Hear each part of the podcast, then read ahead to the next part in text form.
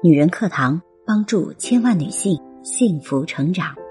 Hello，亲爱的朋友们，大家好，我是简古，欢迎收听女人课堂。今天的你过得还好吗？有句话说，所有光鲜亮丽的背后，都饱含着常人所不知的痛苦。这世上哪有什么横空出世的奇迹？不过都是经过精心准备的必然结果。今天要来跟大家分享的是来自豆妈的诗词才女吴亦舒考入清华。每一个横空出世的孩子，背后都是父母的奋力托举。高考成绩放榜，两年前持续霸屏的国民才女吴亦舒，再一次被推上热搜。五万多的讨论，五个亿的关注量。吴亦舒的高考成绩是六百一十三分，在这里提一下，上海的高考满分是六百六十分。吴亦舒被清华大学理科试验班新雅书院录取，她将成为一个清华学子。二零一七年初，吴亦舒登上中国诗词大会舞台。以两千首诗词的储备量横扫百人团，三战三捷，一举夺冠后，无数网友迅速被他深厚的文化底蕴和优雅的谈吐实力圈粉。尤其是在争夺宫类资格的飞花令环节，当期的飞花令主题字是“月”，他和博士姐姐以“月”字吟诗。在被主持人提醒所说诗句重复后，全场氛围紧张到了临界点。他却从容淡定，吟出《诗经·七月》里的那句：“七月在野，八月在雨，九月在户，十月蟋蟀入我床下。”引得评委拍案叫绝。有人评价他相貌不在才华之下，他却双双夺胜于人间。有才情，有气度，生女当如武亦舒，成了这一届家长的口头禅。获奖之后的这一波走红，各路代言和娱乐公司纷纷上门，打着天才少女的名号，想要签约武亦舒。然而，武亦舒的妈妈却说：“天才是不存在的，任何一个优秀的孩子都不是横空出世的奇迹。”而是有迹可循的因果，他的因在家庭，他的根在父母。吴玉书的妈妈是小学美术教师，爸爸在科研机构工作。二零零一年五月，吴玉书降生在这么一个普通的知识分子家庭。作为家中独女，吴玉书刚进幼儿园，父母就为她专门定制了一套家教方针。要增加女儿的知识储备，不能让她输在起跑线上。然而，小时候的吴亦舒很顽劣、调皮捣蛋，不光不愿意学习，连幼儿园布置的作业也草草了事，是老师眼里的差生。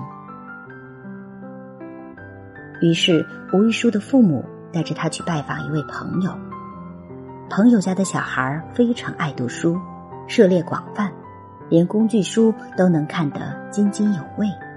夫妻俩问孩子是怎么培养的，结果朋友给出的答案出人意料，根本没有培养过。孩子的父亲是学者，母亲是作家，家中藏书众多，客厅、书房、卧室、儿童房、卫生间随处可见孩子父亲喜欢的历史、哲学、宗教。母亲热爱的社科文学艺术，孩子痴迷的绘本寓言童话。只要你想读，随手就能拿到自己喜欢的读物。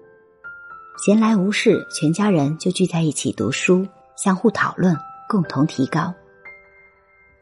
这番谈话给武亦舒的妈妈触动很大。成人心中有馨香，才能对儿童形成宜人的熏陶。回到家后，五爸五妈首先拿自己开刀。棋盘室不再去了，开始啃《二十四史》和《山海经》，手机不玩了，开始带着小艺书一起角色扮演名著情节，改编故事结局。家里频率出现最高的游戏是诗词接龙，谁输了谁就做家务。从幼儿园到读高中，武亦姝从未远离过诗词。如此数年，小时候顽皮厌学的亦姝蜕变成了。知礼上学的高中生，写得一手好字，吟得一手好诗，武亦姝成了名副其实的诗词才女。宋庆龄曾说：“孩子们性格和才能，归根结底是受到家庭、父母的影响。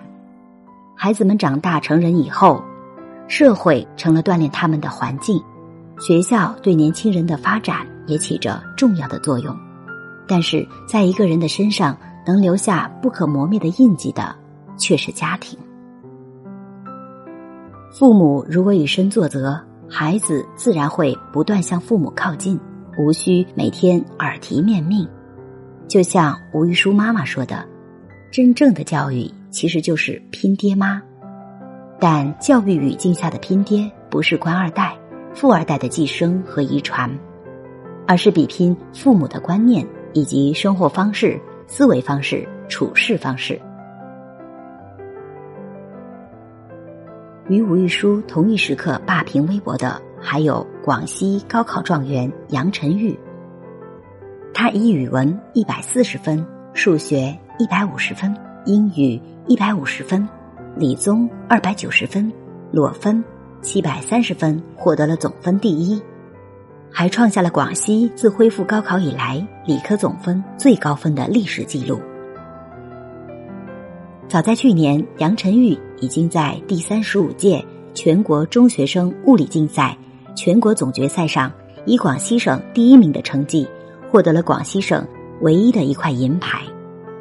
重点是，学霸成绩好就罢了，颜值还高，就连文体爱好也很广泛。杨晨玉是羽毛球社的副社长，参加过学校的足球联赛，对书法和画画也有浓厚的兴趣。网友纷纷感叹：“这是什么样的神仙家庭才能培养出这么优秀的孩子？”记者电话采访杨晨玉的妈妈，谈到养育孩子的经验，孩子肯定要从小培养。所有的习惯必须要在他没有自主思考能力的时候全部帮他打好。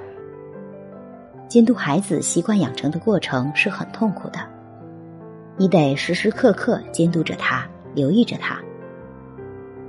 只有小时候定型，后面的路才好走。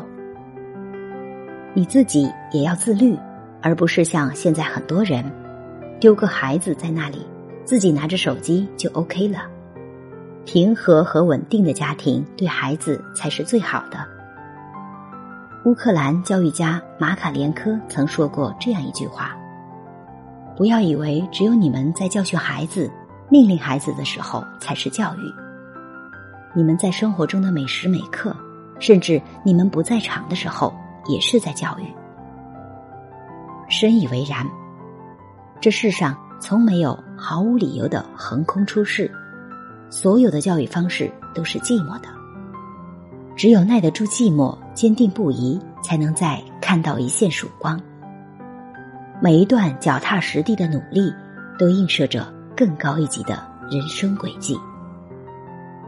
每一个创造出奇迹的孩子，背后都是父母的奋力托举。作家鲍德温说：“孩子永远不会乖乖听大人的话，但他们。”一定会模仿大人。朋友家的女儿同样是今年高考，从女儿高三的第一学期开始，到前段时间高考结束，朋友戒了整整一年的饭局，自律到偏执，起得比孩子早，睡得比孩子晚，没事就把孩子的教科书、错题本拿出来翻看，自己对着答案步骤一遍遍理解，父女俩有话聊。有时候还能就文言文的语法问题讨论几十分钟。平时还和女儿比谁背的化学公式多。高考成绩一出，他女儿打电话报喜，班级第二，九八五二幺幺是稳的。要知道，高三伊始，他女儿在班上仅是中游水平。这其中的改变和朋友的坚持密不可分。每一个成功孩子的背后，都少不了父母含辛茹苦的付出。一切看起来手到擒来的光鲜亮丽，背后都是不为人知的砥砺前行。朋友说，父母都是助推器。生活里不存在从天而降的幸运，也没有突如其来的惊喜，有的只是千般投入、万般辛苦后的得偿所愿、苦尽甘来。莫言说：“孩子的优秀都浸透着父母的汗水。一个出类拔萃的孩子，不是通过父母的说教就能产生效果的，而是通过父母的行为刻画进孩子的血肉里的。”